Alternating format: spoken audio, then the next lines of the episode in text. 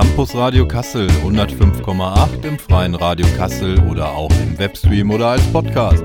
Heute mit einer Aufzeichnung zu Wolfgang M. Schmidt, bekannt als Podcaster, Autor und Filmkritiker. Einen wunderschönen guten Abend hier im Campus Radio Kassel. Mein Name ist Michael und ich freue mich, dass ihr wieder eingeschaltet habt. Heute haben wir euch etwas ganz Besonderes mitgebracht, denn am 8. Februar 2023 war Wolfgang M. Schmidt, bekannter Podcaster, Autor und Filmkritiker, an der Universität Kassel zu Gast. Bekannt durch unter anderem sein Buch Influencer, die Ideologie der Werbekörper, seinem Podcast Wohlstand für alle oder seiner ideologiekritischen Filmanalyse auf YouTube, war Wolfgang M. Schmidt im Rahmen des Seminars Die politische Ideologie der Tech-Elite von Dr. Dr. Maximilian Pichel in dem Hörsaal 3 zu Gast. Für alle, die an dem Tag oder zu der Uhrzeit keine Zeit hatten, haben wir hier nun die Möglichkeit, seinen Vortrag und die anschließende Podiumsdiskussion nachzuhören. Wir wünschen euch viel Spaß bei der folgenden Aufzeichnung.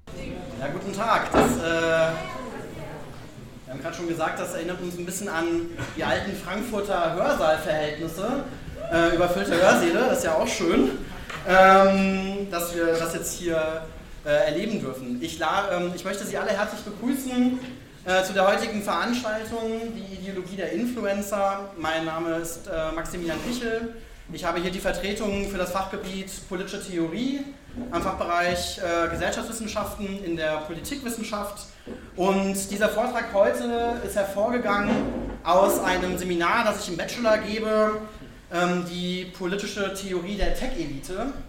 Und dieses Thema hat die Politikwissenschaft ja lange Zeit nicht so richtig berührt, aber zugleich ist es natürlich so, dass sowohl Ideologien und politische Vorstellungen der Tech-Elite aus dem Silicon Valley sehr, sehr starken Einfluss auf politische Verhältnisse nehmen. Also in unserem Seminar konnten wir richtig live miterleben, wie die ganzen Debatten um den Twitter-Kauf von Elon Musk, äh, um den Space Race mit Jeff Bezos äh, immer wieder neue aktuelle Informationen ähm, äh, hervorgebracht haben, die wir dann auch immer im Seminar diskutiert haben.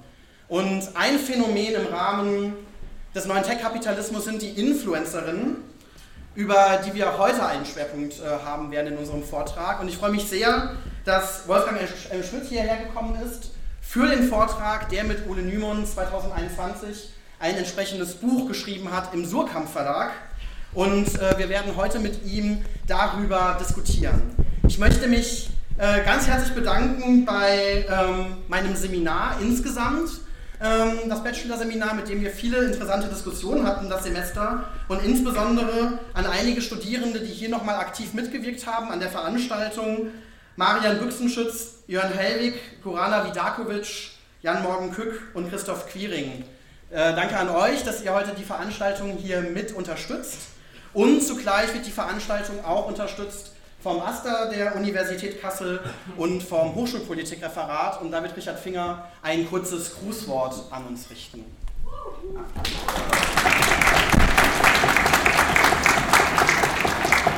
Ja, ich freue mich auch, dass ich euch so zahlreich vor allen Dingen hier begrüßen darf. Ähm, ich möchte tatsächlich einen Dank an euch richten dafür, dass ihr überhaupt so viel Interesse habt und euch äh, so eine Veranstaltung ähm, auch in der Freizeit legt. Ähm, des Weiteren möchte ich mich tatsächlich beim Fachbereich Nummer 5 und explizit beim Herrn Pichel bedanken dafür, dass er das überhaupt möglich gemacht hat, denn ohne seine Organisation wäre das sicherlich für uns sehr schwer gewesen. Ähm, und ähm, so möchte ich, da wir uns jetzt nur in den nächsten Stunden, in den nächsten Minuten damit beschäftigen werden, wie moderne Medien aussehen, vielleicht in Form eines äh, mittelalterlichen Marktschreiers noch kurz verkünden, dass es noch andere Veranstaltungen gibt aus der Studierendenschaft, welche vielleicht von Interesse für euch sein könnten. Ähm, so möchte ich auf die KÜFA hinweisen, auf die Küche für alle, welche montags 18 Uhr im Studierendenhaus, das ist der Backsteinbau gegenüber von der Moritzstraße, ähm, stattfindet. Und ähm, dadurch, dass wir dieses Jahr 125. Geburtstag Bertolt Brechts äh, feiern würden, ähm, wird es auch im Februar, nämlich am 22. Äh, im Anschluss an diese KÜFA eine ähm, Lesung geben ähm, mit einem Text vom Brecht ähm, unter dem Themenbereich erst das Fressen, dann die Moral. Und letztlich möchte ich vielleicht noch auf die Folgeveranstaltung hinweisen des AK Zivilklausels, eine studentische Initiative, die heute im Studierendenhaus um 20 Uhr stattfinden wird. Das heißt, falls sich das dann irgendwann hier ausläuft, empfehle ich euch dann dort noch hinzugehen. Ich habe euch auch Infomaterial auf den vorderen Tisch dort bereitgelegt in Form von Flyern. Andernfalls wünsche ich euch viel Spaß und vielen Dank für eure Geduld.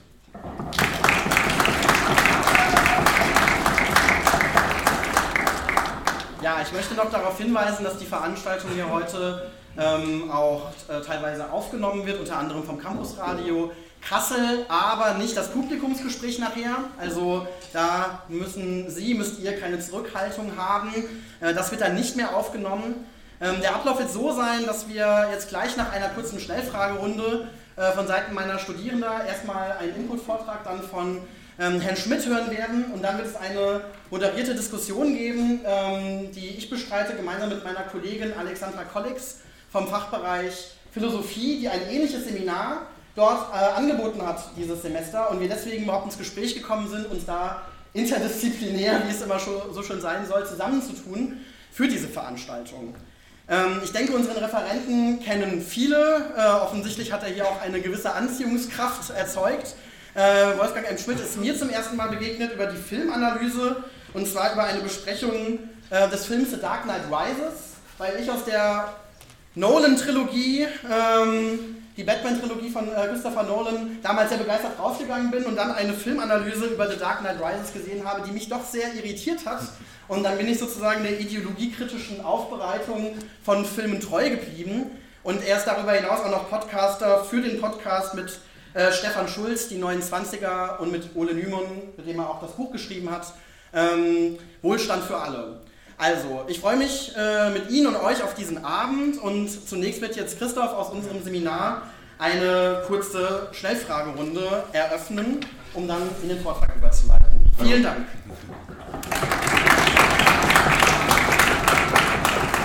Ja, schönen guten Abend. Ähm, genau, ein paar kurze Fragen, kurze Antworten. Ja, ich bemühe mich. Ähm, fangen wir an. Bevorzugst du den Cocktail am Strand oder den Whisky im Pub? Den Whisky im Pub. Der ist sonst so sandig. Der ist so sandig? ja, der am Strand. Achso, na klar. Ähm, besitzt du kurze Hosen? Nein. Woher kommen deine Anzüge? Äh, aus äh, diversen Geschäften. Ich äh, bemühe mich, dass ich auch immer noch in die Konfektion passe. Ach ja. 48. Also noch keinen Schneider am Start? Äh, nein, äh, ist natürlich viel zu teuer. Okay. welches Haarwachs benutzt du? Äh, überhaupt gar kein Haarwachs. Ist, ich weiß schon, worauf das hier alles hinauslaufen soll. Ich äh, verwende ein Haaröl äh, und dann ein Haarspray. Und ein besonderes Shampoo, aber ich habe keine Namen genannt. Die nennen wir auch nicht. Ja, dann die letzte Frage auch schon, die darfst du auch gerne ausführlicher beantworten. Und zwar, bist du Influencer? Sie merken, wohin das Ganze führte. Ich sollte mich nämlich jetzt selbst entlarven und Ihnen äh, die ersten Produkte empfehlen. Nein, ich bin kein Influencer, aber es gibt natürlich gewisse Parallelen zu den Influencern, äh, da ich wie die meisten Influencer, zumindest die der ersten und zweiten Generation, aus dem medialen Nichts gekommen bin. Also das heißt, es äh, gab nicht schon vorher eine Medienkarriere im Fernsehen oder im Radio, sondern durch die Plattform wurde ich bekannt und ich bin auf denselben Plattformen zu Hause wie die Influencer. Die Hauptplattform ist YouTube. Mit dem Podcast ist es wieder ganz anders. Da löst man sich ja von den Plattformen dank des RSS-Feeds. Und dann ist es ja so, dass wir versuchen, die Influencer erst einmal ökonomisch zu charakterisieren, indem wir sagen, das sind nicht Menschen, die Inhalte produzieren und diese hin und wieder querfinanzieren müssen über Werbung, also wie das klassische Privatfernsehen angelegt ist, sondern die Werbung, äh, der Lifestyle, das Ich, das verknüpft wird mit Produkten, mit Affiliate-Links, mit Rabattcodes, das ist der eigentliche Inhalt. Das heißt, die Werbung unterbricht nicht mehr den eigentlichen Inhalt, sondern die Werbung wird zu dem Inhalt, der äh, besonders äh, gern gesehen wird, äh, was man auch daran sehen kann, dass wenn Influencer mitunter bei Instagram einfach irgendeinen Post mal machen, der nicht werbenden Charakter hat, ist meistens der erste Kommentar, von welcher Marke ist dann eigentlich die Hose, da kannst du dann mal einen Rabattcode uns noch schicken. Ähm, das unterscheidet mich natürlich sehr von den Influencern und diese Unterscheidung ist auch, und damit würde ich überleiten, vielen Dank für die Fragen, äh, ganz entscheidend, wenn man bedenkt, wie ist es eigentlich dazu gekommen, äh, dass die Influencer eine solche Dominanz haben, dass also jetzt äh, viele Milliarden ausgegeben werden, äh, jährlich an Werbebudgets für Influencer. Und da sprechen wir ja nur für die Budgets, die für solche Werbekooperationen freigemacht werden.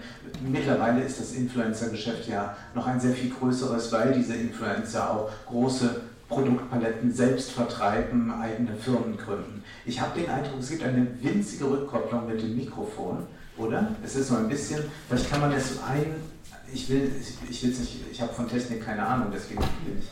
So, ich glaube, so ist es ein, ja, es ist so besser. Ich versuche es mal. Ähm, also das ist auch immer äh, meine Erfahrung. Ähm, wir sind technisch sehr weit, aber wir haben äh, beim Mikrofon eigentlich äh, seit 70 Jahren eigentlich so eine Konstante, die sich nicht zu verbessern scheint. Als John Collins, die Hollywood-Diva, sich irgendwann verabschiedete aus der Öffentlichkeit, dann war das natürlich auch der Rückzug eines großen Stars, wie es das schon immer wieder in Hollywood gegeben hat.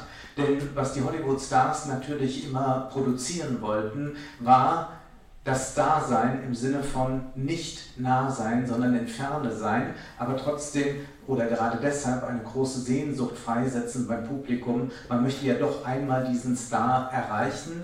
Äh, man wusste selbst aber, dass man kein Star ist. Das heißt, die Distanz, die wir auf der Leinwand vorfinden konnten, war eine, die zwar anziehend war, zugleich aber auch deutlich machte, dies ist jetzt etwas anderes. Das ist äh, größer als das, was wir aus dem normalen Leben kennen. Wir wissen von Greta Garbo, dass sie sich ja sehr früh zurückgezogen hat in Hollywood.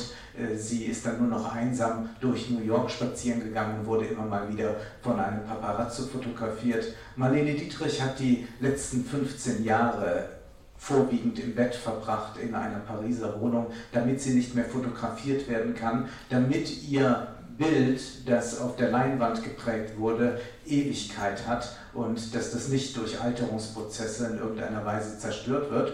Und John Collins ging da zwar ein bisschen, ähm, äh, John Crawford, Entschuldigung, John Crawford ging da äh, zwar ein bisschen äh, hemdsärmeliger an die Sache heran, aber sie wusste schon sehr genau, was es bedeutet, ein Star zu sein. Und als sie einmal gefragt wurde, ähm, was äh, sie, äh, ob es denn nicht eigentlich besser wäre, wenn Hollywood so ja, das Mädchen von nebenan zeigen würde. Da antwortete sie, if you want to see the girl next door, go next door. Aber man geht nicht ins Kino. Diese Haltung hat sich fundamental gewandelt. Und das können wir im Übrigen auch bei den Hollywood-Stars erleben, die ja auch auf den sozialen äh, äh, Plattformen vertreten sind und dort sehr viele Einblicke gewähren, die sie früher niemals gewährt hätten. Aber bei den Influencern gilt in ganz besonderem Maße, dass sie versuchen, eine Nähe herzustellen, indem sie eine Inszenierung an den Tag legen, die natürlich suggeriert, dass sie eigentlich Boy oder Girl next door sind. Nun habe ich gesagt, die suggerieren das und lege da gleich eine Intention oder gar ein Kalkül, äh, setze ich voraus, wenn gleich man sich, wenn man die Genese betrachtet, der Influencer-Welt, man sich gar nicht mehr so sicher sein kann, ob wir es wirklich mit einem Kalkül zu tun haben, ob die Frage nach der Intention eigentlich überhaupt sinnvoll gestellt ist. Ich glaube, diese Frage der Intention verbietet sich nicht nur in der Literaturwissenschaft, sondern in gewisser Weise auch, wenn man das Influencer-Phänomen betrachtet, da es sich in gewisser Weise entfaltet hat und das hing mit mehreren zusammen. Wenn wir nochmal einen Schritt zurückgehen, dann müssen wir erst einmal über das sprechen, was es überhaupt möglich macht, dass man als Influencer im Internet auftreten kann. Also welche Produktionsmittel, mit Marx gesprochen, benötige ich, um im Internet stattfinden zu können.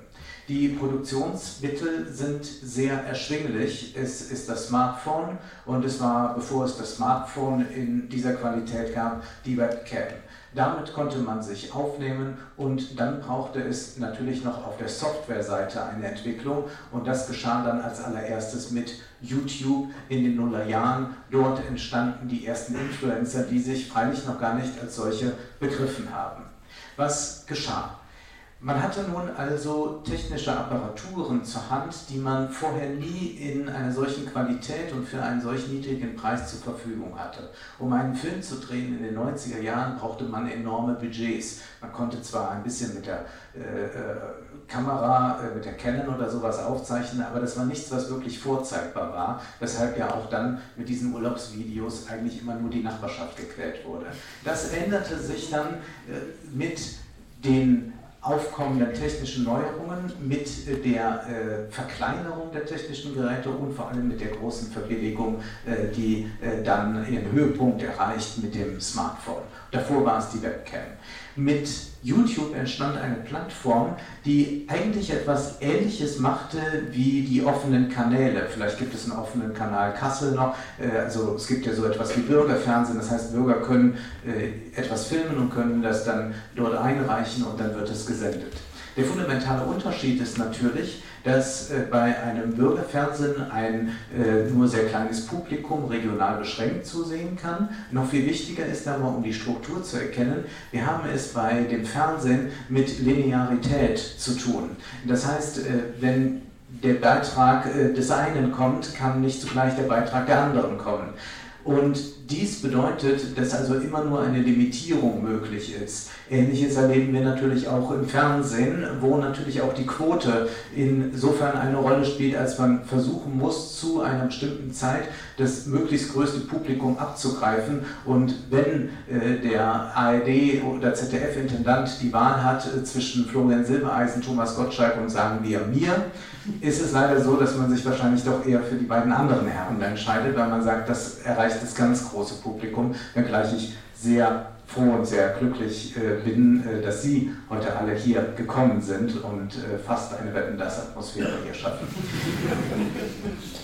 Wir haben also eine Linearität, die das eine zulässt, aber das andere ausschließt. Das heißt also, jede Entscheidung für ein Programm ist die Verneinung von anderen Programmen. Bei einer Plattform wie YouTube, und das gilt dann auch für viele andere Plattformen, das gilt im Übrigen auch für Streamingdienste, haben wir es nicht mehr mit Linearität, sondern mit Parallelität zu tun. Das heißt, äh, Sie können alle ein Video bei YouTube hochladen und es stört erstmal niemanden, es ist niemandem im, im Wege. Und das ermöglichte es, dass sich also etwas ganz Neues herausbilden konnte, nämlich ein Publikum konnte selbst anfangen zu entdecken, wir können natürlich sagen, immer schon unterstützt durch Algorithmen, die auch äh, gewisse Dinge protegieren und manche Dinge vielleicht eher klein halten. Aber wir sollten das zunächst einmal nicht so hochhängen, sondern man sollte tatsächlich auf diese Entdeckungseffekte viel mehr absehen und sollte erkennen, dass sich da manche rauskristallisieren konnten, wurden dann viral verbreitet, damals noch über E-Mails oder irgendwelche anderen ähm, äh, Plattformen, die es heute nicht mehr gibt, so etwas wie MySpace oder so.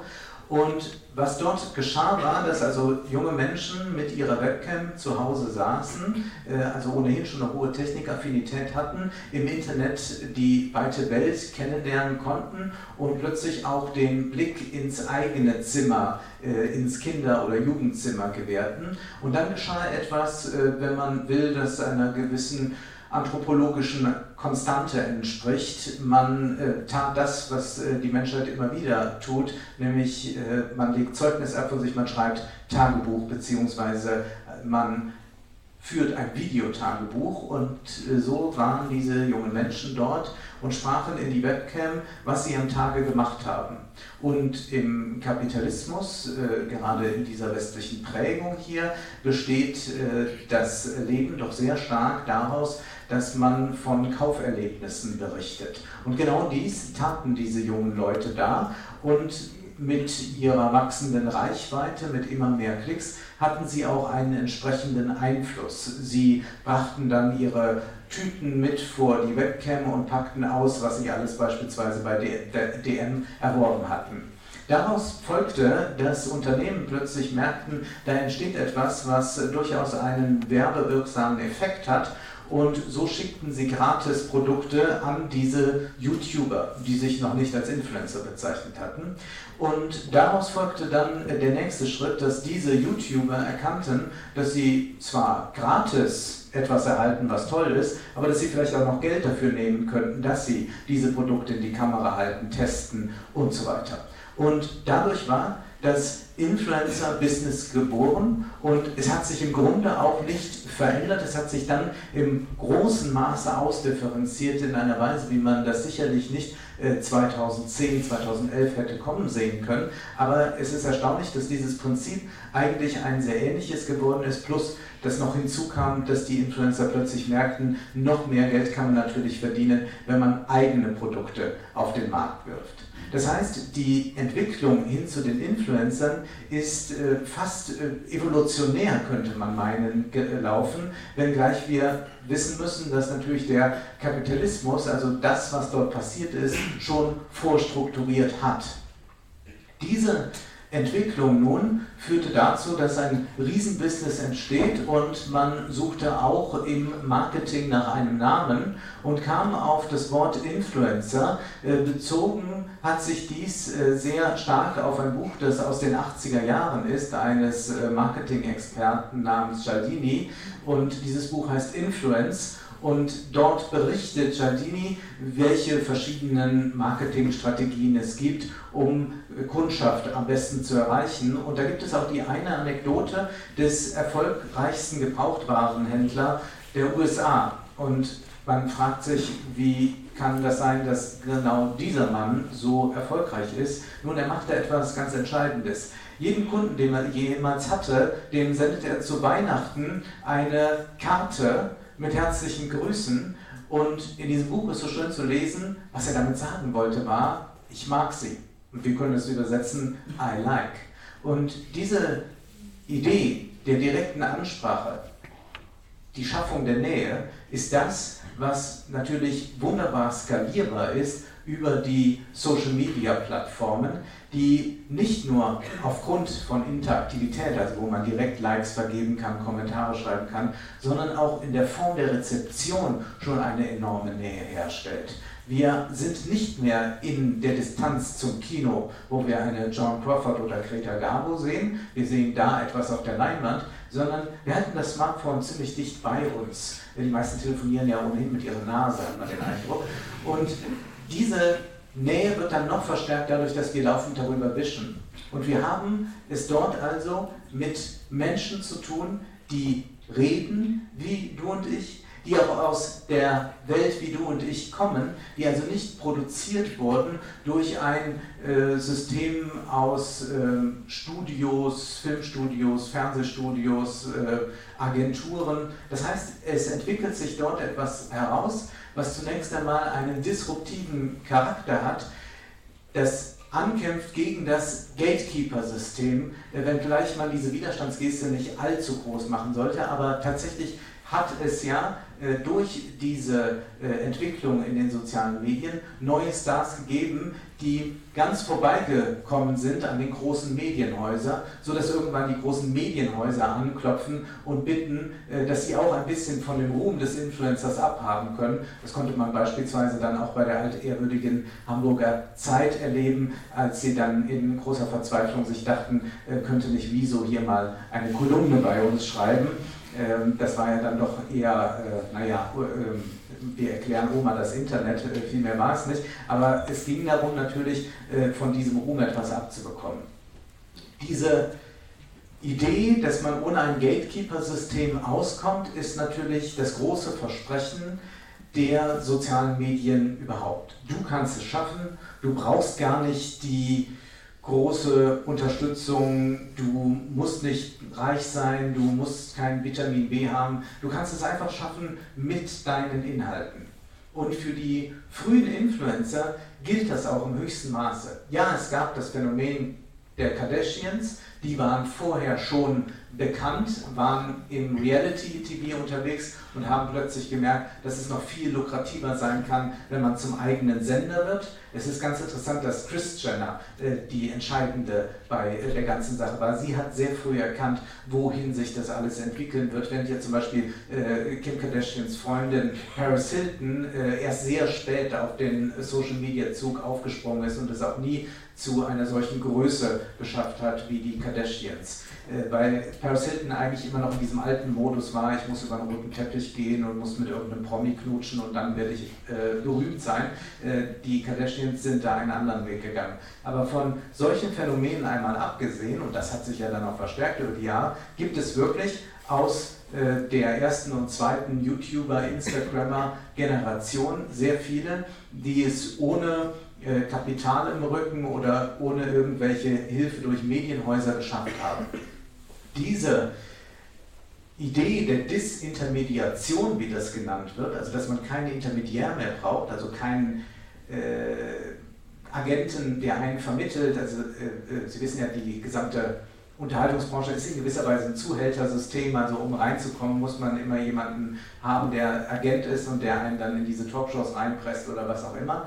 Äh, das hat eine Zeit lang natürlich funktioniert, aber dieser Markt konsolidiert sich natürlich sehr schnell. Der Markt wird geschlossen, Platzhirsche machen sich breit und neue Geschäftsmodelle bzw. neue alte Geschäftsmodelle entstehen. So ist es heute, sagen viele Marketing-Experten auch, dass äh, ist es heute geradezu unmöglich geworden, äh, nochmal eine Fitness-Influencer-Karriere einfach so hinzulegen, ohne einen entsprechenden Kapitaleinsatz, ohne die entsprechenden Leute zu kennen, ohne in gewissen Agenturen äh, zu sein, dann, äh, wenn man das erfüllt hat, kann man sich nochmal aufbauen lassen als Stars, äh, als Star, aber wir können daran sehr gut sehen, dass das Gatekeeper-System zurückgekehrt ist. Also dass es nur so eine äh, kurze, unschuldige Phase gegeben hat und je mehr Geld natürlich in diesem Business äh, steckt, desto mehr sind auch Leute daran interessiert, daraus sehr lukrative Geschäfte zu machen. Es war aber zu beobachten, gerade während der Pandemie, dass bei TikTok nochmal etwas entstanden ist, was an die frühen YouTube-Zeiten erinnert. Nämlich dort haben äh, junge Leute einfach angefangen, Videos zu machen und wurden äh, sehr schnell erfolgreich durch die äh, Viralität, die der Algorithmus äh, torpediert. Und dort hat es noch einmal äh, geklappt für einige, dass sie aus dem Nichts zu Stars geworden sind. Wenn man sich diese Influencer nun ansieht, gerade der ersten und zweiten Generation, dann stellt man fest, dass es ja für sie geklappt hat. Woraus sie allerdings schließen, jeder kann es schaffen, weil sie es geschafft haben. Dass dazu enorm viel Glück gehörte, wird einem mir sofort einsichtig, wenn man einmal anfängt, Profile miteinander zu vergleichen. Zum Beispiel von Fitness-Influencern.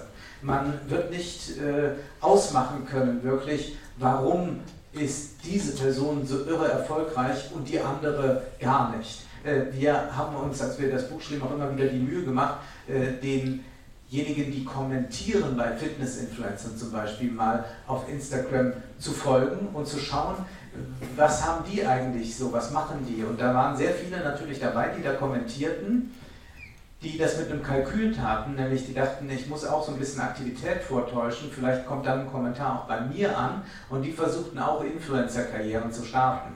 Und bei den meisten hat sich natürlich dann auch über Wochen, Monate nichts entwickelt. Die dümpelten bei 800, 900 Followern herum, also nie waren sie bei einer nennenswerten Größe, mit der sich Geld verdienen lässt wenn man sich fragt überhaupt, wie spitz diese Spitze ist, derjenigen, die vom Influencertum leben können, dann ist die Antwort eine sehr schwierige, da man natürlich erst einmal charakterisieren müsste, welches Profil ist denn darauf angelegt, eigentlich eine Influencer-Karriere zu machen. Wenn man Marketing-Experten zuhört, dann wird gesagt, dass eigentlich von jenen, die die Selbstbezeichnung Influencer nicht ablehnen, also durchaus Influencer-Kooperationen und sowas machen, eigentlich nur 4% wirklich davon leben können. Das klingt jetzt wahnsinnig wenig, wenn man das aber vergleicht mit dem klassischen Gatekeeper-System in Hollywood, wie viele Leute es in Hollywood gibt, die Schauspieler sind und wie wenige es wirklich schaffen, dann ist 4% eigentlich schon eine ganze Menge. Das heißt, die Spitze ist ein bisschen breiter geworden. Aber wir sehen hier ganz klar natürlich, dass diese Marktschließungen stattgefunden haben, dass aber das Versprechen, du kannst es auch schaffen, immer noch da ist, weil es natürlich auch ein Narrativ ist, an das wir gewöhnt sind, das wir kennen aus Hollywood-Filmen, die klassische Geschichte vom Tellerwäscher zum Millionär. Wenn Donald Trump 2016 sagte, der amerikanische Traum ist leider tot, hatte er natürlich recht. Ein bisschen eloquenter hat das Oliver Nachtwey in seinem Buch Abstiegsgesellschaft ausbuchstabiert, inwieweit wir tatsächlich nicht mehr diese Aufstiegsgeschichten haben, die man noch erzählen kann für Menschen, die vielleicht in den 70er Jahren zur Schule gegangen sind. Und das ist natürlich für sehr viele junge Leute spürbar, bemerkbar. Die meisten Leute wissen, dass es ihnen nicht besser gehen wird als der Elterngeneration, sondern vielleicht eher schlechter. Und da meine ich jetzt noch gar nicht so etwas wie Klimakrise oder Krieg, sondern ich meine einfach die äh, ganz klare wirtschaftliche Lage, vor der man steht, das, was man an Miete zahlen muss und auch, äh, dass man zwar einen relativ guten Zugang vielleicht zu Bildung noch hat, äh, zumindest tendenziell, aber dass äh, ein höherer Bildungsabschluss auch keineswegs mehr dazu führt, dass man einmal sehr gut verdienen wird. Diese Entwicklung ist da, aber die Sehnsucht nach dem Aufstieg, die ja verständlich ist, ist selbstredend auch noch vorhanden. Und nun hat man dort Protagonisten im Internet, die den Aufstieg geschafft haben und mit einfachen Rezepten daherkommen, du kannst es auch schaffen. Und das allereinfachste Rezept, das angeboten wird, ist, wenn du erfolgreich sein willst, dann musst du natürlich erst einmal den Lebensstil eines Erfolgreichen übernehmen. Und das sieht dann so aus, dass empfohlen wird, doch die Produkte, die in der Story empfohlen werden, einfach nachzukaufen. Dieser Nachahmungseffekt ist natürlich in der menschlichen Kultur kein neuer. Der französische Soziologe Gabriel de Tart sagte, Kultur ist Nachahmung. Aber wir müssen uns vergegenwärtigen, dass der durchschnittliche Smartphone-User 4,5 Stunden am Tag mit dem Smartphone zubringt. Das sind enorme Zahlen. Und einen erheblichen Teil verbringen die Menschen auf den sozialen Plattformen. Das heißt, sie sind permanent solchen Appellen ausgeliefert. Das ist nochmal eine ganz krasse Verstärkung zu dem, was äh, dem Fernsehkonsumenten, der Privatfernsehen konsumiert, äh, zugeführt wird an Werbung. Es kann nämlich sein, dass man, wenn man bei TikTok und Instagram unterwegs ist, äh, zu 80, 90 Prozent Werbung sieht, während es bei äh, der Stunde bei RTL etwa 14, äh, 15 Minuten Werbung sind, also deutlich weniger. Das heißt, wir haben eine permanente Beschallung mit Werbung und wir haben noch viel stärker einen Lebensstil, den die Influencer dort permanent präsentieren und dadurch, dass diese Nähe suggeriert ist, dadurch, dass wir es hier mit dem Boy oder Girl next door zu tun haben, findet ein permanentes Abgleichen mit zum Beispiel dem eigenen Körper statt, was so beim Hollywood-Film zwar auch tendenziell vorkommt, auch da gibt es ja berühmte Nachahmungseffekte, plötzlich haben alle Männer die Frisur von James Dean getragen oder so, aber wenn man sich ansieht, wie wenig äh, das Kino im normalen Leben erfahren wurde. Also das war der eine Film in der Woche oder vielleicht dann noch ein zweiter Film, während wir es jetzt hier mit mehreren Stunden am Tag zu tun haben, kann man sich vorstellen, wie stark dieser Effekt ist. Und wenn nun da noch das Aufstiegsversprechen zu finden ist, dass die Politik einem vermutlich nicht mehr ermöglichen wird, zumindest sieht ja auch jetzt gerade nichts danach aus, wenn man sich ansieht, dass äh, Sie wahrscheinlich noch alle auf Ihre 200 Euro warten, oder? Sie hier eingetroffen? Nein. Immer noch nicht eingetroffen, sehen Sie. So, und dann ist ja völlig verständlich, äh, dass äh, man versucht, äh, es irgendwie anders zu schaffen. Das heißt, diese Individualisierung, die stattfindet mit du kannst es schaffen und es ist eine I and you Kultur, ist natürlich auch wiederum nur so erfolgreich geworden, konnte nur so sehr blühen, weil wir natürlich schon eine Gesellschaft der Vereinzelung vorfinden, wo man tatsächlich nicht morgens aufsteht und den Eindruck hat, äh, dass die Regierenden es schon äh, ganz gut machen werden oder gar die Situation für einen verbessern. Und dann bleibt einem sehr stark nur dieser individuelle Weg und der geht dann über Nachahmung in verschiedenen Formen. Äh, da kommt es dann auch darauf an, wir sind in einer ausdifferenzi ausdifferenzierten Gesellschaft, für was man sich jetzt interessiert, was einem eher entspricht. Und dann wird versucht, natürlich äh, dieser Lebensstil nachzuahmen, um äh, eine Überspitzung äh, dieser Entwicklung noch zu nennen.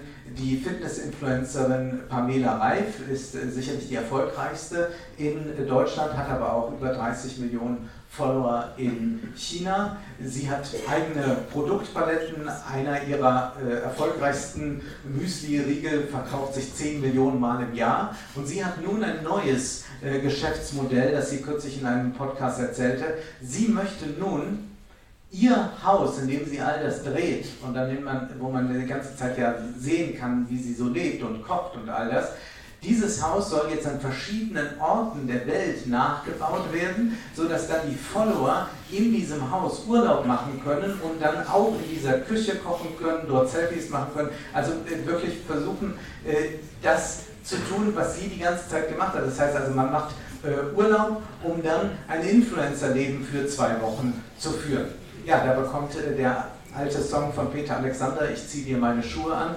eine ganz, ganz neue Bedeutung. Diese Idee ist natürlich eine Überspitzung dessen, was wir ohnehin erleben können.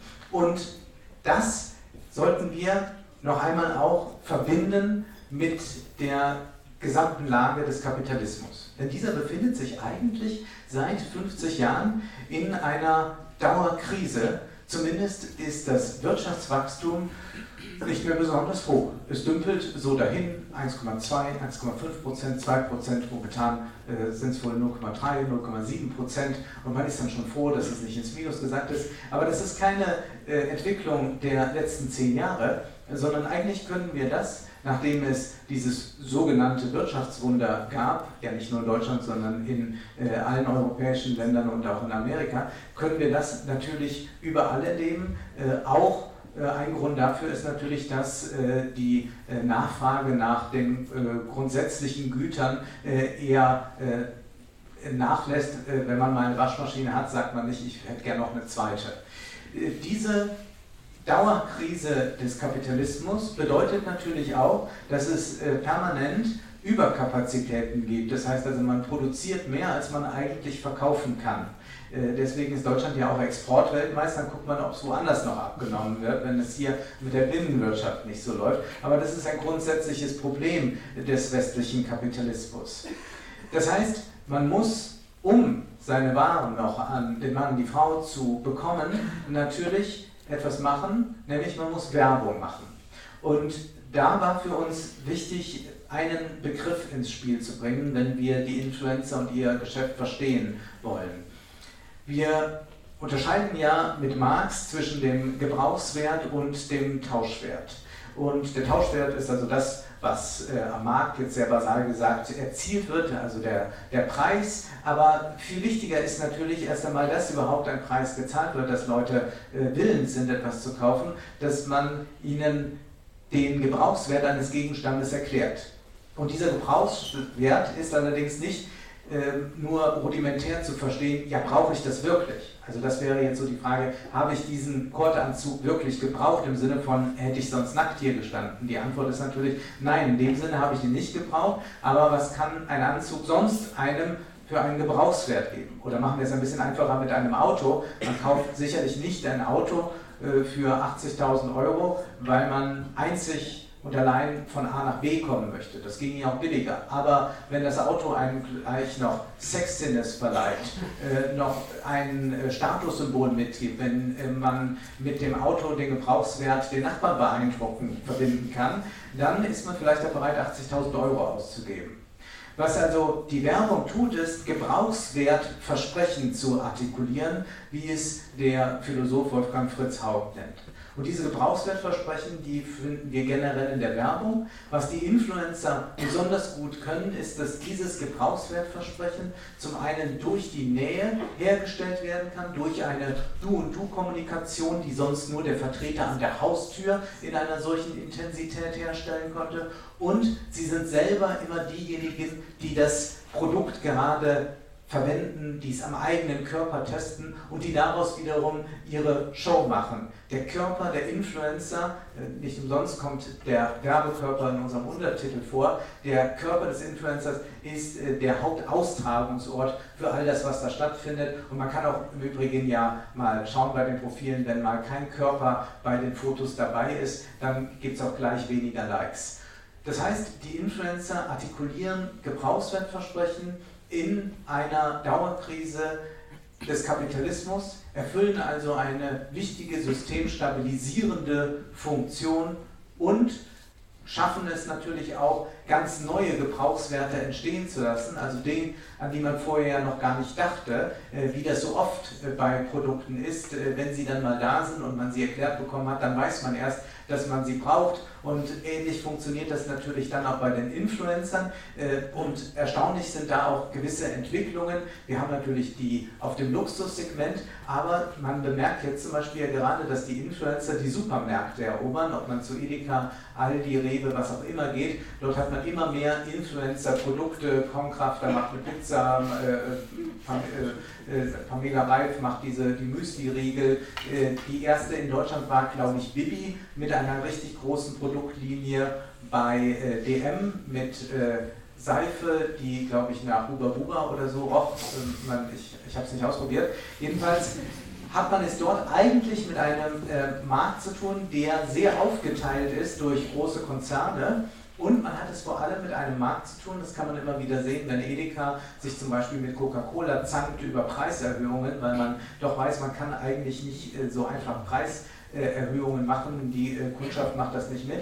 Also man hat da eigentlich eine ziemlich geringe äh, Gewinnmarge im Supermarkt schaffen es die Influencer durch ihr Konterfei auf der Verpackung, durch ihre Art des Bewerbens in den sozialen Medien, diese Produkte so begehrenswert zu machen, dass man sogar bereit ist, 20 äh, bis 50 Prozent mehr für ein Produkt zu bezahlen, das man auch nebenan günstiger haben könnte, aber da ist das Konterfei des Influencers nicht drauf.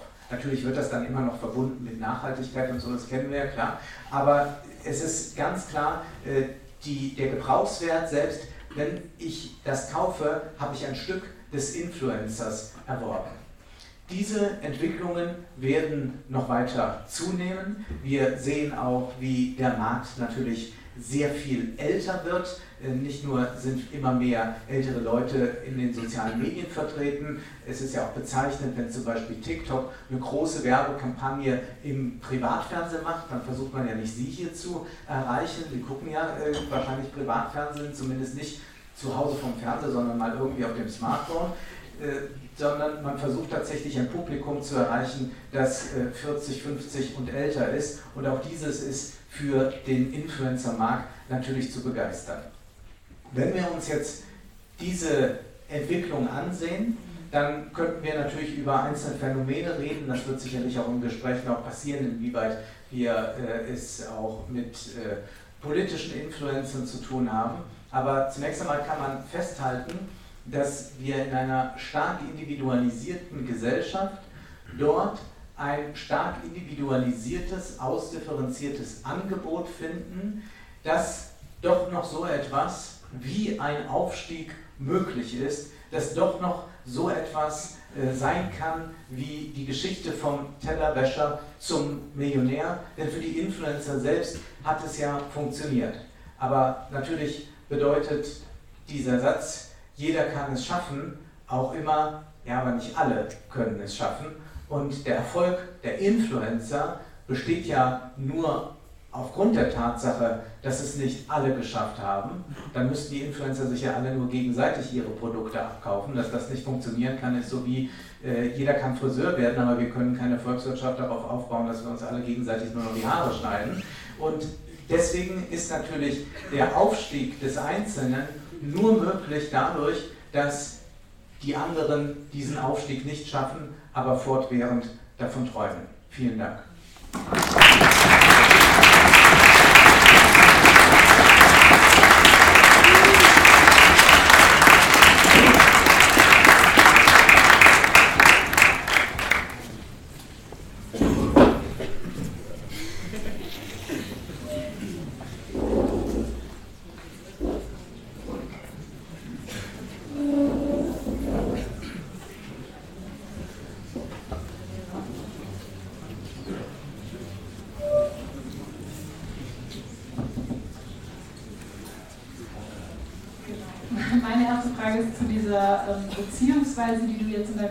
Ja so gut rausgearbeitet hattest.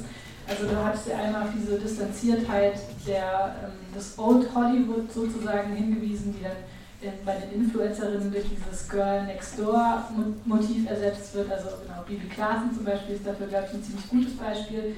Ähm, ja, aber zugleich, also ist diese Beziehung ja nicht wirklich eine ähm, Beziehung der Nähe, sondern eine Beziehung der Nähe, in der die Distanz nach wie vor sehr deutlich eigentlich eingeschrieben bleibt, ähm, eben qua dieser technischen Vermittlung.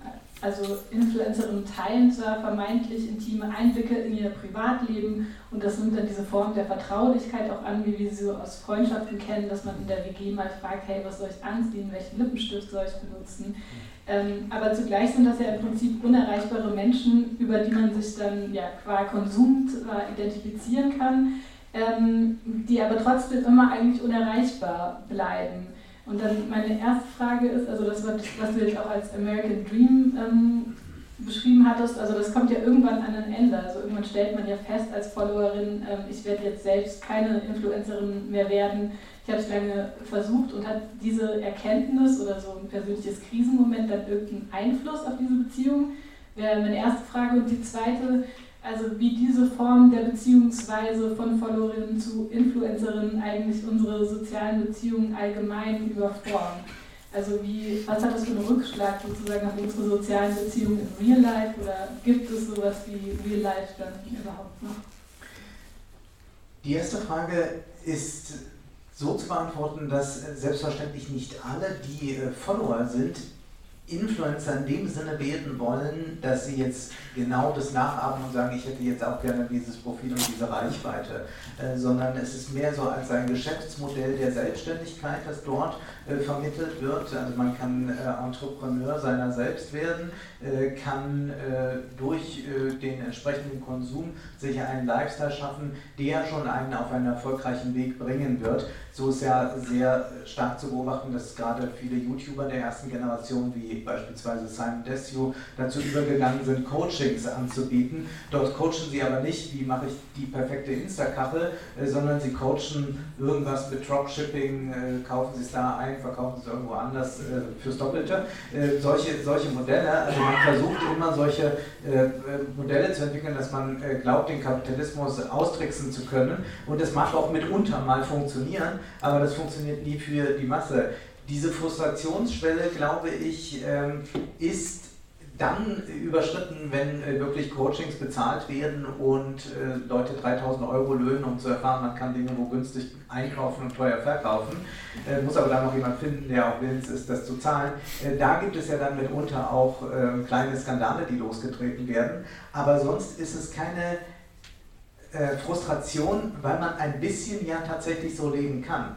das heißt, man muss ja nicht eine Million Reichweite haben, um ein bisschen den Influencer-Lifestyle zu übernehmen. Und das ist ja eigentlich das Entscheidende, dass diese äh, Bildkultur und auch diese Lifestyle-Kultur so prägend ist, dass man eigentlich schon genug hat, wenn man sich dann, wenn man äh, seine 25 Urlaubstage oder 28 Urlaubstage hat, wenn man dann sich auf Reisen begibt und sich so ein bisschen verhält wie Influencer. Also wenn man, äh, das sieht man ja am Stadtbild laufen, dass Leute so entsprechende Posen oder Tänze machen. Ich nehme an, es werden nicht alles äh, TikTok-Stars sein, sondern auch viele normale Leute, die das übernehmen. Und äh, dass man durch die Produkte, die man haben kann, ein bisschen Kim Kardashian ist oder ein bisschen Julienko ist. Und das genügt ja dann auch schon. Also das ist das, näher kommt man nicht ran. Und das verändert, um auf die zweite Frage zu kommen, selbstverständlich unsere Beziehungen. Wir haben jetzt sehr stark immer dieses Wort im Munde der parasozialen Beziehungen. Das trifft es auch sehr gut. Zugleich muss man natürlich sagen, wir alle führen parasoziale äh, Beziehungen. Äh, wenn man äh, Podcasts hört, Filme mag oder irgendwelche Lieblingsbücher hat, ist das auch eine parasoziale Beziehung, denn die Person, die das Buch geschrieben hat, hat es ja nicht wirklich für mich geschrieben, aber wie fühlt man sich vielleicht doch äh, dem Autor nah? Und das ist aber zunächst einmal äh, nichts Schlimmes, wenn es nicht eine äh, so große Nähe plötzlich ist, dass sie äh, darüber hinwegtäuscht, dass man eigentlich noch andere Begegnungen braucht, nämlich zum Beispiel analoge Begegnungen. Und äh, dass das so ist, äh, zeigt sich ja heute zum Beispiel auch hier, dass also Menschen zusammenkommen. Und das ist etwas, was aber natürlich nachgelassen hat, dass also wir es mit einer großen Vereinsamungswelle zu tun haben. Und das liegt natürlich daran, dass wir dort so eine ähm, Freundschaft äh, vorgespielt kommen oder beziehungsweise eine Konstante auch herbekommen. Es, äh, die Kommentare waren in gewisser Weise nicht dumm äh, zu Bibi und Julienko, als die sich trennten, äh, äh, äh sagten manche, damit verlieren äh, viele junge Leute die letzte Konstante in ihrem Leben. Äh, ja, weil alles sich irgendwie ver verändert, aber die waren ja immerhin seit dem 14. Lebensjahr zusammen. Und jetzt ist auch das Da haben wir auch noch eine Zeitenwende. Ja? Und das ist, das ist schon etwas, was man, was man in gewisser Weise ernst nehmen kann. aber da gilt es dann natürlich den, den, den, äh, den Weg nach draußen zu finden. Aber das ist etwas, was die Influencer und auch die Plattformen natürlich im, im höchsten Maße nicht wollen. Also das ist ja nicht wie bei äh, Löwenzahn, früher Peter Lustigster und jetzt abschalten, sondern äh, die Influencer, die auch die Plattformen wollen, dass man dran bleibt. Und dadurch verändert sich äh, das äh, Beziehungsleben äh, auch sehr stark wir, um das noch ganz kurz anzureißen, haben ja dieses Phänomen der äh, parasozialen Beziehungen ganz stark zum Beispiel durch OnlyFans. Das ist jetzt ein anderes Business als Influencer. Man kann nur sagen, dass manche Influencer zu OnlyFans übergegangen sind und wir jetzt auch wiederum einige erleben, die bei OnlyFans groß geworden sind, die jetzt ins normale Influencer-Business übergehen. Äh, zum, äh, zum Beispiel äh, diese Cheyenne, Cheyenne Rogue oder so, äh, die, die bei YouTube, äh, die bei, bei Briso äh, immer in, in, in, Streams zu Gast war, die Hardcore-Pornos gemacht hat hinter der Paywall und die jetzt quasi so eine Influencer-Karriere sich aufbaut und den Porno abstreift. Aber da bei, bei ähm, OnlyFans können wir ja gerade sehen, wie wichtig diese äh, Nähekomponente ist, denn äh, wir alle werden ja zugeben, es mangelt äh, nicht an äh, Gratisinhalten äh, mit nackten Menschen im Internet. Also man kommt, da ja ran. Aber es gibt noch diese Komponente, Komponente der Nähe. Ich und das ist ja das, woran äh, diese äh, OnlyFans-Creators verdienen. Sie schreiben täglich persönliche Nachrichten, haben heute das Bild gemacht, wünschen allen einen schönen Tag. Ich hatte äh, einen Podcast mit einer OnlyFans-Creatorin, die nur Softcore-Fotos von sich macht und äh, die sagte, dass also für einzelne Fotos mit persönlichen Nachrichten äh, bis zu 800, 900 Euro die äh, Menschen zahlen. Leute, die sie niemals treffen würden. Das sagt sie auch ganz dezidiert. Aber trotzdem ist diese parasoziale Nähe so stark, dass man äh, so viel Geld einsetzt. Ja, das finde ich auch so mit am perfideste daran. Und das habt ihr auch in eurem Buch, glaube ich, war es aufgegriffen, dass dann teilweise so in Krisenzeiten ähm, die Followerinnen sozusagen mehr Mitleid hatten mit den ähm, Influencerinnen, die mittlerweile Millionärinnen sind, dass die jetzt in ihren riesigen Häusern mit ihren fünf Autos ganz alleine sitzen und dann so ehrliches Mitleid und Empathie haben, obwohl sie eigentlich selbst in einer viel schlimmeren Situation sind. Also diese Form von so Identifizierung mit einem anderen Klassenstandpunkt im Prinzip. Ähm, genau, das ist ganz so. Ja. Kannst du, glaube ich, jetzt gut anschließen wir wissen ja von Bibi und Julienko, als sie noch zusammen waren, äh, da haben sie ja ihr Ferienhaus gebaut in äh, Spanien und dann äh, flogen sie auch während des Lockdowns dahin, um dort zu drehen, äh, taten das aber Corona-konform im Privatjet und es waren äh, Kommentare darunter, gönnt euch und toll, dass ihr, was ihr erreicht habt. Also das ist schon erstaunlich. Ihr habt ja in eurem Buch ähm, ein wirklich sehr lesenswertes Kapitel über Geschlechterfragen. Und äh, weil eben auch ganz viele Influencerinnen weiblich sind, du hast jetzt auch sehr, sehr viele Namen entsprechend genannt. Und ihr bezieht euch an einer Stelle auf eine These oder eine Diskussion, die Frigga Haug ausgelöst hat in den 80er Jahren, nämlich die Täter-Opfer-Debatte, in der sie gesagt hatte, und das wurde in der Rezeption oft immer auch so ein bisschen äh, schwierig äh, diskutiert, dass eben auch Frauen Täterinnen sein können. Sie meinte das aber vor allen Dingen aus der Perspektive von Antonio Gramsci, der hier an der Universität Kassel auch in den Fachgebieten immer schön unterrichtet wird, ähm, dass äh, sie gesagt hat, jede Unterdrückung die nicht mit äußerem Zwang arbeitet, muss mit der Zustimmung der Beteiligten arbeiten. Und ähm, in diesem Sinne sagt ihr dann, dieses Argument von Haug aufgreifend, dass die weiblichen Influencerinnen gewissermaßen auch Täterinnen gegenüber ihren Followern sind, indem sie eben dieses spezifische Weltbild ihnen vermitteln. Ähm, und ich frage mich, kommt da nicht irgendwie auch ein Aspekt aber vielleicht zu kurz, den Frigga Haug ja explizit mitgedacht hat ähm, an dieser Stelle, nämlich sie hat gesagt, genau aus dieser Position heraus ähm, haben ähm, diese Personen aber auch eine Handlungsmacht, dass sie dann eben nämlich auch die Verhältnisse ändern können. Und da frage ich mich, auf welche Art und Weise könnten denn die Influencerinnen diese Verhältnisse ändern zu einem besseren? Das ist relativ begrenzt, was äh, Influencer machen können, äh, beziehungsweise äh, was sie machen können und gleichzeitig noch dabei erfolgreich sein. Also natürlich kann man immer ganz viel anderes machen. Es ist ja auch kein Buch gegen die äh, sozialen Medien oder so, sondern äh, gegen diese Formen, äh, diese Genres, die sich dort gebildet haben.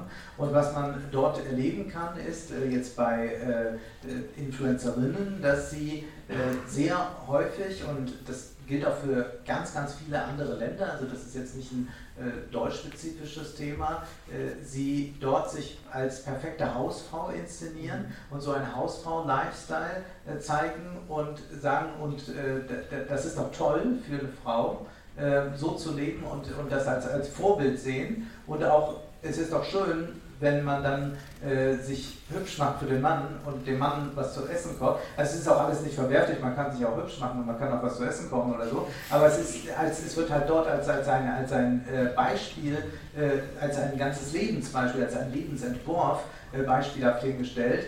Und die Wahrheit dahinter ist natürlich, dass äh, diese Influencerinnen zwar diese Rolle äh, des Housewives spielen, aber dass sie natürlich selbst extrem erfolgreiche Unternehmerinnen sind, die nichts mit einer äh, ökonomischen Abhängigkeit vom Manne zu tun haben, ganz im Gegenteil. Äh, man findet ja eher dort das Phänomen, dass die Männer abhängig sind äh, von den Frauen, also die Männer sind angestellt bei den Frauen und keineswegs umgekehrt. Es gibt aber allerdings äh, die Möglichkeit natürlich von dieser äh, äh, Mittäterschaft auch zu einer progressiven Täterschaft zu kommen, indem man dort andere Themen bespielt. Das passiert auf verschiedene Weise. Also es gibt zum einen richtigen feministischen Aktivismus in den sozialen Medien, der ist aber in der Regel nicht mit Influencer-Content verknüpft. Äh, dann gibt es ganz stark diesen äh, Girlboss-Typus, äh, der äh, sagt, wir müssen uns für CEOs äh, einsetzen, dass, sie, äh, dass da mehr Frauen sind. Aber dort findet zum Beispiel die Arbeiterklasse niemals, also das, das geht, das geht, es sind die Stories, die sagen, Frauen in Führungsetagen sind immer noch schlecht dran und danach kommt wirklich die Werbekooperation für irgendeinen Essenslieferanten, wo man weiß, da trennen halt wieder alle, äh, damit es denen gebracht wird. Und das geht alles da zusammen.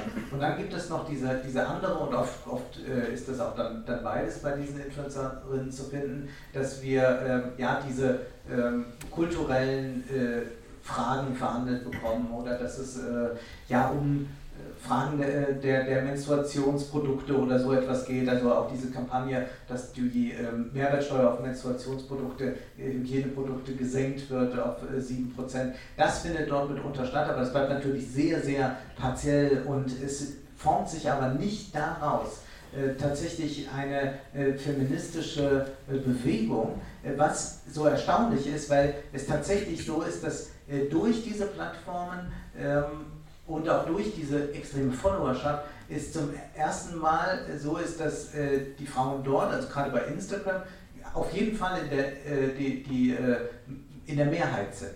Also auch was, was Reichweiten und alles anbelangt. Ähm, das, das ist dann definitiv so. Bei YouTube sieht es äh, etwas anders aus. Äh, bei TikTok weiß ich es gerade nicht. Aber bei, bei Instagram kann man das auf jeden Fall sagen. Aber diese Entwicklung entsteht nicht. Und vielmehr wird eigentlich den, äh, werden Lebensstile vorgelebt, die den Influencerinnen hohe Einnahmen verschaffen, aber sie stehen damit eigentlich äh, auf dem Rücken ihrer Follower und halten sie unten und für sie hat es funktioniert.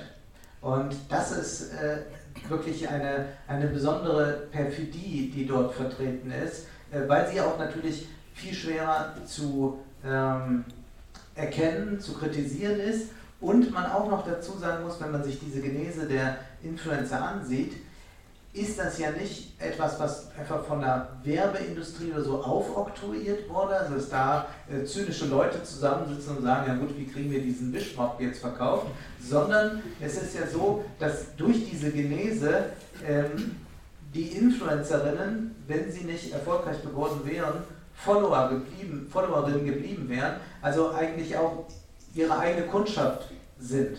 Und damit ist man in so einer ganz eigenartigen äh, Mittäterschaft, vielleicht ist das Wort Täter auch zu hart, aber es gibt es ja auch bei, bei Simone äh, de Beauvoir, da hat sie ja dieses Sartre-Zitat äh, dann im, im äh, zweiten Teil, äh, wo es dann heißt, äh, mit Unschuldige und Mitschuldige wie wir alle oder so in etwa ist das. Und das können wir natürlich da sehr stark sehen.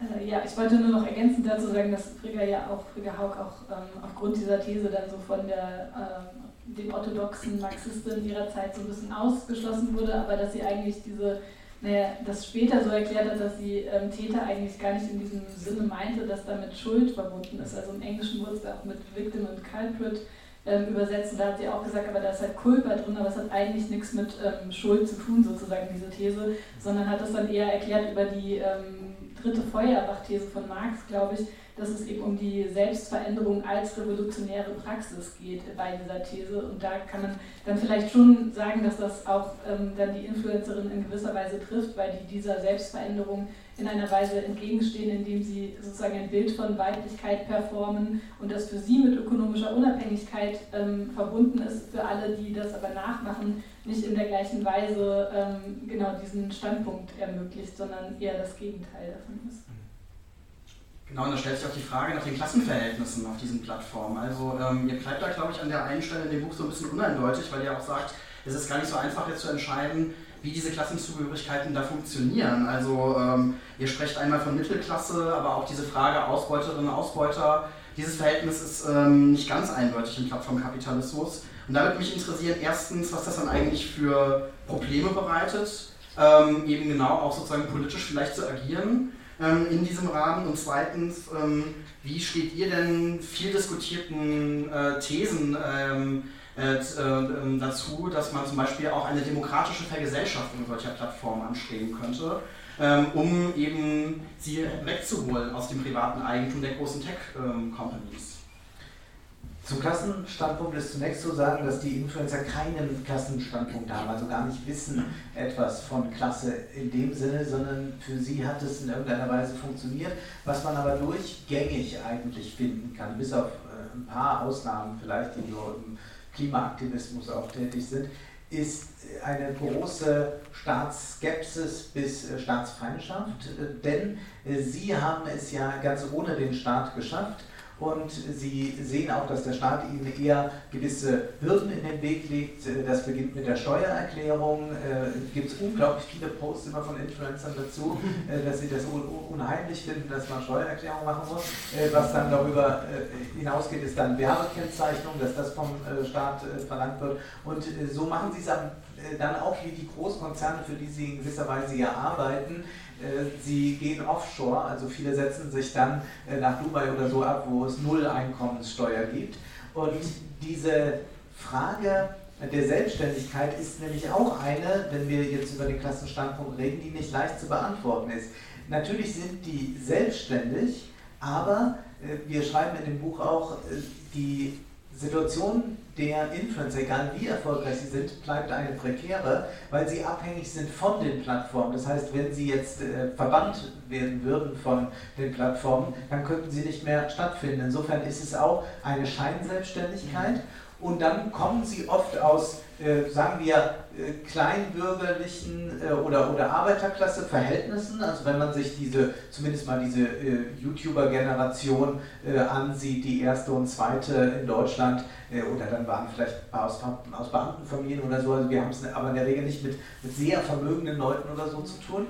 Und äh, da, sie werden aber dann selbst äh, sehr erfolgreiche Unternehmer, die auch wieder einen äh, großen Stab von Mitarbeitern haben, die sie natürlich dann für, äh, ihren, äh, für den Mehrwert ausbeuten. Und das äh, wird dann immer eigentlich nur durch so Skandale aufgedeckt, wenn dann mal wieder so ein sechsmonatiges unbezahltes Praktikum angeboten wird von irgendjemand, wo man weiß, ist aber eigentlich Millionär. Und das ist etwas, was äh, durchgängig der Fall ist. Ähm, ich habe äh, jetzt mit jemandem gesprochen, der äh, eine große Influencerin, also die, die ein bisschen betreut bei, bei einigen Social-Media-Fragen und äh, die macht das alles nur mit 450 Euro Jobs und das ist alles nur Mindestlohn bezahlen, weil es eine Ehre ist für sie zu arbeiten. Und, äh, und dann die, die, Antwort war auch, äh, ob es dann nicht anders sein könnte, nee, das machen meine Kolleginnen auch so. Das heißt, ähm, das ist äh, das, was wir dort natürlich vorfinden, wodurch der ähm, Klassenstandpunkt in der Weise nie äh, ausgeprägt ist äh, und, und auch nicht reflektiert wird. Deswegen ist das auch das, was politisch völlig unthematisiert bleibt. Das ist, also das, überhaupt das äh, Thema Lohnarbeit kommt, wenn es vorkommt, nur als die Menschen, die sich im Hamsterrad befinden, wie können wir sie befreien? Ich habe hier mal ein Coaching. In dieser Weise kommt das vor, aber nicht im Sinne von Gewerkschaften. Ich habe, glaube ich, noch nie das Wort Gewerkschaft oder so bei Influencern gehört. Und bei den Plattformen der Vergesellschaftung ja, es ist eine, ich kann jetzt sagen, ich finde, das ist eine schöne Idee, aber wenn wir doch ganz ehrlich sind, wie würde diese Vergesellschaftung aussehen? Wer organisiert das dann? Äh, wer, wer, wer, wer, macht über die Tweets? Äh, Strack Zimmermann oder so, die hat gerade nichts zu tun oder wer weiß ich nicht. Äh, ich bin da, äh, ich glaube, also wenn, wenn, wenn wir jetzt, also ich, ich glaube, es wird sehr schwer, diese Plattformen zu äh, vergesellschaften und ich weiß auch nicht, ob, ob da ein, ein, ein, sinnvoller Effekt äh, bei herauskäme. Die Frage ist, wie wir mit diesen Plattformen umgehen. Also müssten die nicht eigentlich mehr Steuern zahlen? Ja. Mhm. Müssten nicht eigentlich sich auch Betriebsräte bilden können in anderer Weise? Müssten nicht auch die Creator, die es gibt, sich zu gewerkschaftsartigen Gebilden zusammentun? Ja, aber ich war kürzlich mit äh, Adi Dotoro, das ist, ein, äh, der erfolgreichste Schweizer TikToker auf so einem Podium in der Schweiz. Und der sagte, ja, warum? Ich habe doch ein Unternehmen, also brauchst du doch gar nicht. Und der, ich sagte ihm, ja, der, vielleicht braucht man es ja, äh, wenn mal die Plattformen irgendwann sagen, dass du da nicht mehr vorkommst und andere äh, der Leute auch nicht mehr. Und wer, wer ist dann da, der sich organisiert hat? Also das, das wären Dinge, die, die anzugehen sind. Ich glaube an eine Vergesellschaftung nicht äh, richtig und glaube, dass die Plattformen auch, also da bin ich selbst sehr staatsskeptisch, sehr dysfunktional werden Okay, ich habe noch eine Frage zu äh, dieser These der, These der verschwindenden Hinterbühne. Also genau, ihr schreibt ja in eurem Buch, dass es sozusagen nichts mehr gibt, was nicht gezeigt wird, außer ähm, dem Stuhlgang. Also es gibt keine Trennung zwischen öffentlich und privat. Ähm, wenn ich mir morgens das Gesicht wasche und mich dabei filme, ist das dann sogenannter Content. Ähm, und es gibt, ähm, schreibt ihr auch, es gibt keine Hinterbühne mehr. Also alles ist schon so, wie man es sieht. Und ich glaube, das habe ich nicht so ganz ähm, verstanden, weil also müsste man nicht eigentlich ähm, das etwas anders formulieren und irgendwie sagen, dass es äh, keine Hinterbühne gibt, ist ja gerade die Illusion. Also die Influencerin, die sich morgens beim Aufstehen ähm, filmen, Hashtag woke up like this, sind mit ziemlicher Sicherheit eben nicht so aufgewacht, sondern haben sich vorher, weiß ich nicht, eine Stunde lang fertig gemacht, um dann aus dem Bett zu erwachen, die Kamera angemacht. Ähm, und genau hier geht es doch dann vielmehr so um, wie Oscar Wilde sagen würde, um Natürlichkeit als eine sehr schwierige Pose, die eigentlich einzunehmen. Ähm, genau, vielleicht kannst du dazu nochmal was sagen. Und es gibt ja auch so Momente, wo diese Hinterbühne dann sozusagen nach vorne kommt und was dann die genau, Followerinnen tatsächlich sehr, sehr irritiert. Also wenn sich der ähm, Woke Finn Kliman als ähm, eiskalter Geschäftsmann entpuppt oder ähm, Bibi und Julienko's Ach so perfekte Ehe sich als gescheitert herausstellt. Das sind ja dann immer ganz traumatisierende Momente. Und ich glaube, die passieren auch deswegen, weil die dann auf einmal feststellen, oh, da gibt es doch eine Hinterbühne. Äh, ganz richtig, die Hinterbühne ist äh, vor allem, wo es ums Ökonomische geht, äh, noch da. Also es gibt zwar auch Twitch-Streamer, die immer zeigen, wie viel sie gerade verdienen und machen da auch wieder ihren Content raus, aber in der Regel ist das Ökonomische ausgeblendet und damit auch der eigene Verdienst. Was aber erstaunlich ist eigentlich auch bei all den äh, Beauty-Influencern und Fitness-Influencern, dass es natürlich diese Posts gibt und diese, diese kurzen äh, Videos, diese Reels, äh, wo man natürlich jemanden perfekt frisiert und geschminkt gerade aus dem Bett aufwachen äh, sieht, äh, aus, aussteigen sieht.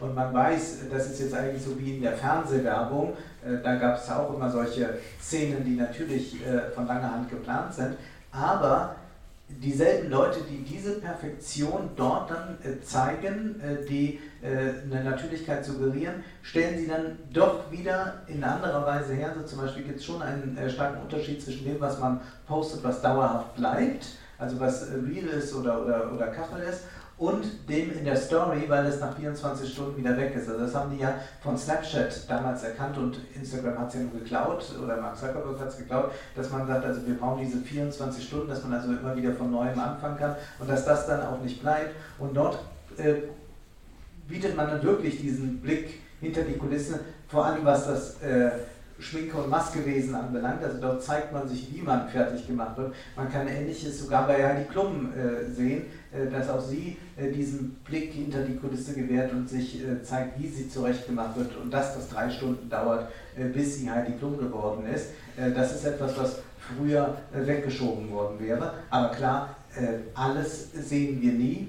Ähm, was wir auch mit diesem, es gibt keine Hinterbühne, meinten ist, dass man eines, glaube ich, äh, nicht glauben darf, ist, auch wenn diese Leute noch eine Beziehung führen, die dann vielleicht ein bisschen anders geartet ist als das, was wir dort sehen, sie führen nicht an sich ein anderes Leben. Mhm. Also ich glaube nicht, dass Julienko und Bibi, wenn die Kamera abends aus ist, zum Beispiel Bücher lesen. äh, um es jetzt mal überspitzt zu sagen. Das heißt, es gibt nicht ein ein anderes äh, Leben, sondern es gibt noch ein Leben, wo dann mal nicht die Kamera dabei ist. Aber es ist schon sehr deckungsgleich mit diesem Leben, das sie da öffentlich führen, was natürlich die Authentizität oder diese Scheinauthentizität, denn sie selbst sind natürlich auch nur die Abziehbilder dessen, was Sie auch schon immer gesehen haben, äh, was, was die Authentizität aber steigert und damit sehr glaubwürdig diese Gebrauchswertversprechen artikulieren lässt. Bevor ich jetzt meine letzte Frage stelle, möchte ich darauf hinweisen, dass wir jetzt gleich mit den Publikumsfragen anfangen, äh, die wir dann sammeln. Ähm, und äh, es wird dann an beiden äh, Ecken des Saales, wenn das möglich ist, Leute ähm, aus unserem Veranstaltungsteam entlanglaufen und Ihnen und euch die Mikros geben. Ähm, also überlegt euch schon mal Fragen, die ihr stellen wollt. Meine letzte Frage ist, ihr bindet ja die, diesen Begriff der Influencer sehr stark an die Werbung. Ja? Und ähm, ich glaube, der Begriff der Influencer alltagssprachlich wird auch noch anders verwendet und er nimmt ja auch Einzug ähm, in Staat und auch äh, den öffentlichen Rundfunk. Also Funk, ein Format, was ihr gerne kritisiert in euren Podcasts, äh, benutzt ja auch öfter jetzt mittlerweile Influencerinnen, äh, die sie sich zunutze machen, um vielleicht auch mehr Reichweite zu generieren. Und auch in der Politik ähm, hat das Phänomen oder auch die Nutzung solcher Plattformen natürlich an massiver Virulenz gewonnen. Also ich denke einerseits an die FDP, die mit ihrem TikTok-Wahlkampf äh, offensichtlich bei den Erstwählerinnen sehr gut punkten konnte. Und ich denke aber eben beispielsweise auch an aktuell ähm, viele Grünen-Politikerinnen, die bei dieser Debatte um ähm, die Freigabe der Panzer äh, für die Ukraine auf einmal mit Hashtags FreeLeo und äh, anderen Inszenierungen in den sozialen Medien aufgetreten sind. Und da frage ich mich dann doch, ähm, welche Ideologie der Influencerin nimmt denn da Einzug? Ähm, und äh, wenn es eben nicht die Werbung ist, weil die wollen ja nichts verkaufen, ihre politischen Inhalte, aber sie haben ja kein genuin Interesse. Das ist ja nochmal ein anderes, ein politisches Interesse. Ähm, ist das dann die gleiche Logik oder verändert die sich? Was übernommen wird, ist die Rhetorik äh, und die Ästhetik der Influencer, weil man gemerkt hat, äh, im Prinzip ist ja ein Wahlkampf oder die Werbung für ein gewisses politisches Thema vergleichbar äh, mit dem, was Influencer tun, indem sie für Produkte werben. Und äh, gerade bei den Grünen ist es ja interessant, weil sie ja äh, anfangs, also noch bis in die 90er Jahre hinein, auf professionelle Werbeagenturen bei ihren Wahlkämpfen verzichtet haben, weil sie genau das nicht sein wollten. Sie wurden aber erst wirklich erfolgreich dann 98, nämlich als sie auf eine solche Werbeagentur zurückgegriffen haben. Und natürlich ist das heute undenkbar für irgendeine Partei, das ohne Werbeagenturen zu machen, ohne professionelle Marketingleute. Äh, und nun sehen die Politiker äh, dass diese Art äh, der Werbung funktioniert. Also warum nicht auch mit politischen Inhalten? Gerade weil diese ja auch oft eine persönliche Ansprache brauchen, die so im Fernsehen auch gar nicht machbar ist. Also ist es äh, im Fernsehen ja sehr ungewöhnlich, in die Kamera hinein etwas zu sagen, außer man wird interviewt und zugeschaltet, aber man würde sich niemals in die Kamera wenden und sagen, das verspreche ich Ihnen zu Hause. Äh, das macht man höchstens beim äh, Kanzlerduell und da hat ja Angela Merkel eigentlich genau dieses Influencer-Ding schon aufgenommen damals, als äh, sie äh, dann in die Kamera blickt und sagte, Sie kennen mich. Und mehr äh, musste man gar nicht äh, haben, um sie zu wählen. Sie kennen mich, äh, das heißt, die, Show geht so weiter wie bisher. Und das ist ja auch ein Versprechen, das die Influencer uns tagtäglich geben. Äh, das war auch bei den Recherchen dann immer so. Monatelang folgte man ja dann gewissen Leuten, übrigens nicht mit meinem richtigen Profil, sondern ich hatte mir da extra eins angelegt. Und irgendwann konnte man ja die Uhr danach stellen, gleich wird er wieder ins Fitnessstudio gehen, gleich wird sie wieder diesen Brei anrühren. Äh, und so verlief es dann auch, und das hat auch dann mir und meinen Tagen Kontinuität gegeben. Diese Sache ist etwas, was Politiker sehr gut nutzen können. Sie haben die unmittelbare Ansprache und sie können auch diese Disintermediation nutzen. Sie haben ja sonst den Journalismus als Gatekeeper, als Intermediär. Man muss mit Journalisten reden, damit die Inhalte äh, massenmedial ausgespielt werden, denn das ist die einzige Chance früher gewesen, außer von Haus zu Haus zu gehen, was interessanterweise jetzt wiederkommt. Also wir hatten das mit Kevin Kühnert in Berlin und einigen anderen, äh, die das erfolgreich gemacht haben. Das heißt, man versucht also jetzt zu sagen, gut, im Internet sind wir ja alle, aber jetzt versuchen wir nochmal eine unmittelbare Nähe herzustellen. Aber jetzt können die Politiker auf den Plattformen eigene Sender sein und machen jetzt aber Folgendes. Und das liegt vielleicht auch daran, dass diese Plattformen sich noch in ihrer Pubertät befinden.